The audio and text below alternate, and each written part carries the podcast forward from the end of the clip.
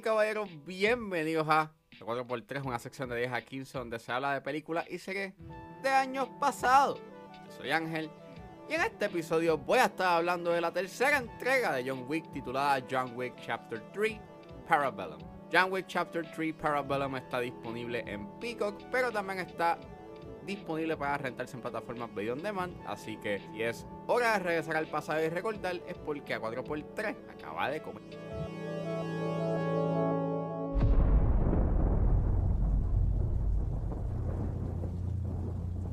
Jonathan, what have you done? To dream the impossible dream. There's no escape for you. The High Table wants your life.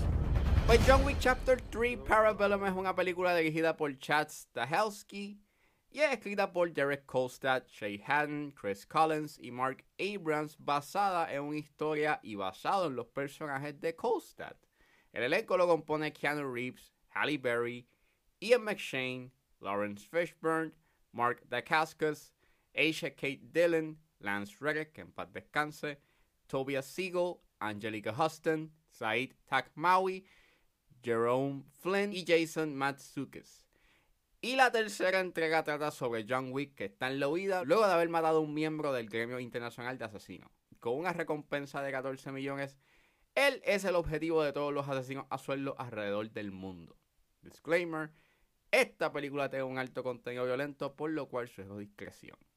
Pues yo me acuerdo que pues cuando salieron los trailers, pues en verdad la película pues se veía sumamente brutal. El trailer song estaba fenomenal, que es este eh, Andy Williams cantando The Impossible Dream.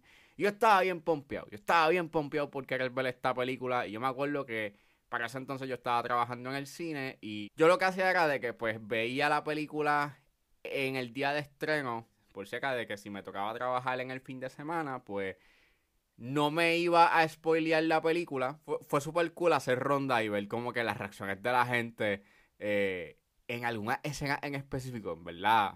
Fue súper cool, fue súper cool. Pero, anyways, yo la vi este en CXC, en Plaza Las Américas, y en verdad la experiencia estuvo, estuvo súper buena, mano. La película es tan...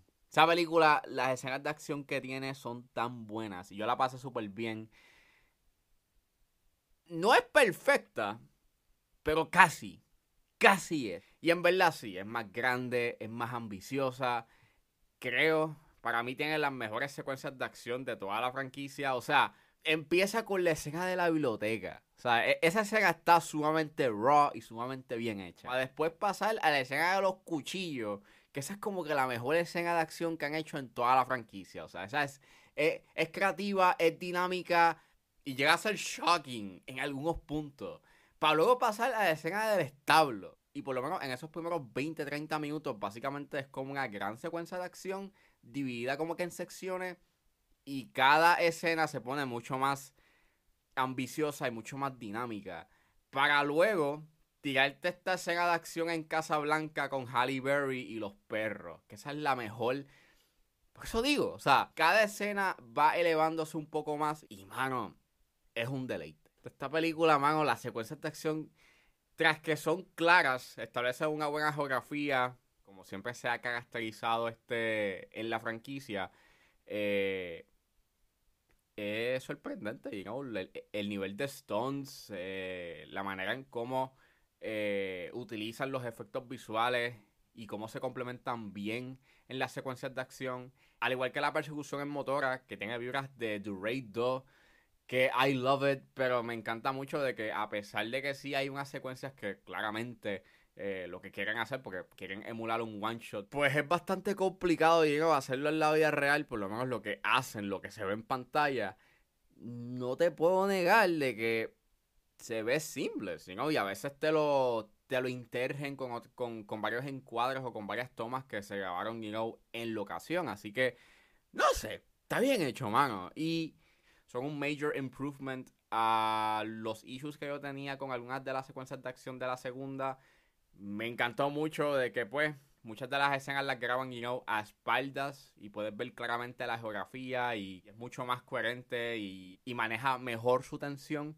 Además de, de que muchas de las escenas de acción se componen de tiros largos, pues también tienes como que muchos white shots y it looks amazing, verdad está bien hecho. Y a pesar de que aquí no hay un villano per se, se podría decir que el villano es el higher table y la adjudicadora quien básicamente se convierte como que en el contrincante, you know, directo, es Mark Dacascos. Y en verdad, me, me parece, o sea, encuentro bien divertido su personaje y su villano, entre comillas, porque en verdad me gusta mucho su energía. Y, se nota de que la está pasando brutal en esta película. It's really fun, ¿verdad? Viéndola ahora, como que me, me gustó mucho su actuación porque en verdad, like, él, él, él, él la está pasando súper chévere en la película y con su personaje. Es sumamente bunkers y es como que, yes. Él no se toma en serio y como que le brinda un cierto tipo de humor a la película que pues aprecio bastante. Este, los personajes nuevos que hay aquí son un plus. Quien verdaderamente se destaca es Halle. Actúa sumamente chévere. Y me hubiese gustado ver más de ese personaje. O sea, yo espero que en el futuro hopefully hagan un spin-off de, super, de, de su personaje porque en verdad es sumamente interesante, al igual que pues lo que trae a la mesa en términos de escenas de acción. O sea, trae perros a la mesa en las secuencias de acción y le trae un cierto tipo de creatividad y dinamismo a las mismas que nuevamente aprecio bastante. Y me gusta mucho lo que quiere presentar a la mesa con respecto a las consecuencias de todas las cosas que ha hecho John Wick hasta este punto y lo que básicamente pues lo que ha traído es este espiral de violencia, tradiciones y tragedia y en cierta forma en esta entrega tú estás viendo como que la caída, ja, eso es gracioso porque no solamente es una caída metafórica, es una caída literal por el final, pero en verdad este lo que le sucede en esta entrega y lo que hace para poder como que tratar de salir de esta vida, pues es bien, bien sad y es bien trágico para su personaje porque pues esa escena que tiene con el personaje de Said Tajmawi que básicamente es como que el, la persona que está higher on the higher table como él hace que regrese a este mundo you básicamente cortándose el dedo pero a la misma vez como que entregándole el anillo de, de matrimonio. Pues en verdad es como que bien heavy y es sumamente you know, powerful porque pues como que de los pocos recuerdos que tiene de su esposa. Lo único que ahora básicamente tiene es la foto que está en el libro, en la biblioteca, pero a lo largo, pues, además de perder el perro, perdió su casa en la segunda y perdió el teléfono donde tenía, pues, este, los recuerdos y, y las fotos y los videos de ella. Y aquí, pues, perdió el anillo. Lo único que tiene ahora básicamente es la foto y los recuerdos que tiene en su memoria, y, y, y cuando piensas en eso es como que súper sad y super heavy. Y pues, este, en esta entrega, eh, Lance Reddick, este, tiene como que una mayor presencia, eh, mayormente una secuencia, know, de acción que sucede en el Hotel Continental y la secuencia que él tiene es sumamente magistral y, y es bien doloroso de que pues, este, ya él no está en este plano y en verdad dentro de esta franquicia, este, él dejó claro, you know, eh, el gran actor que era y sin importar como que si el papel que él tenía era como que secundario o principal, él siempre pues elevaba como que un proyecto a otros niveles y en verdad es una pena, en verdad es bien doloroso de que no esté en este plano y va a hacer mucha falta, en verdad. Eh, es súper cool aquí verlo en esta entrega, you know, en este modo combate y verlo tan calmado y tan concentrado mientras está en el tiroteo y, y las líneas que se tira, you know, eh, en esta película y la manera en cómo él actúa, eh, it's amazing. Y en verdad, hace mucha falta. Me encanta mucho el homenaje que le hacen a Raid, mano. Eh, aquí aparece este Hajan Ruhian y Cesep Arif Rahman que como dije en el 4x3 de John Wick, este, o sea, The Raid 2 había salido cuando, o sea, salió en el mismo año que salió John Wick y son como que dos películas y dos propiedades que revolucionaron lo que tendríamos ahora en términos de el género de acción y han, y han redefinido eh, el género de acción moderno, eh, And it's amazing, you know, yo estaba, cuando yo lo vi por primera vez, yo estaba like sonriendo eh, por completo con, ese homenaje en cierta forma que tienen con esa pelea eh, que, que acontece al final. Lo encontré como que bien ameno y bien hermoso, you know, como que ese tributo y ese y ese awareness de que también The Raid este, trajo unas cosas sumamente brutales a la mesa eh, dentro del género de acción. Nuevamente, la fotografía aquí es espectacular. Los colores y cómo se complementan con el diseño de producción aquí son espectaculares. Esos, eh, esos encuadres que se dan en esa secuencia cuando John Wick está caminando en el desierto son fenomenales. Hay más color que en Doom.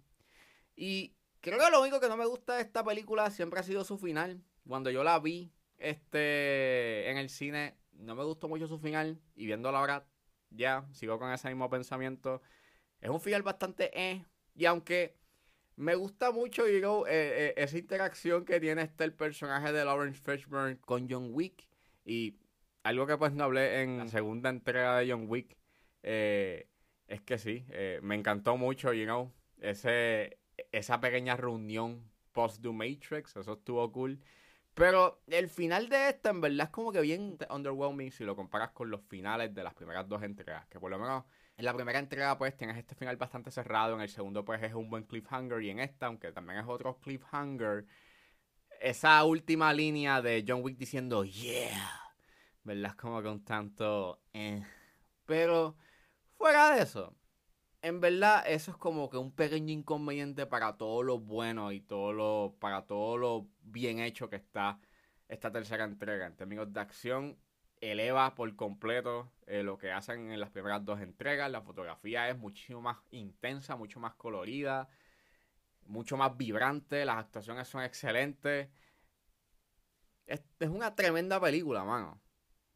Si, tuviese un mejor final, sería un masterpiece. Pero fuera de eso, es una excelente película y, estoy bien pompeado por la cuarta entrega y espero que sea un masterpiece. Mano, si ustedes no han visto John Wick 3, pues mano, véanla, porque en verdad esto es un masterclass en cómo hacer escenas de acción.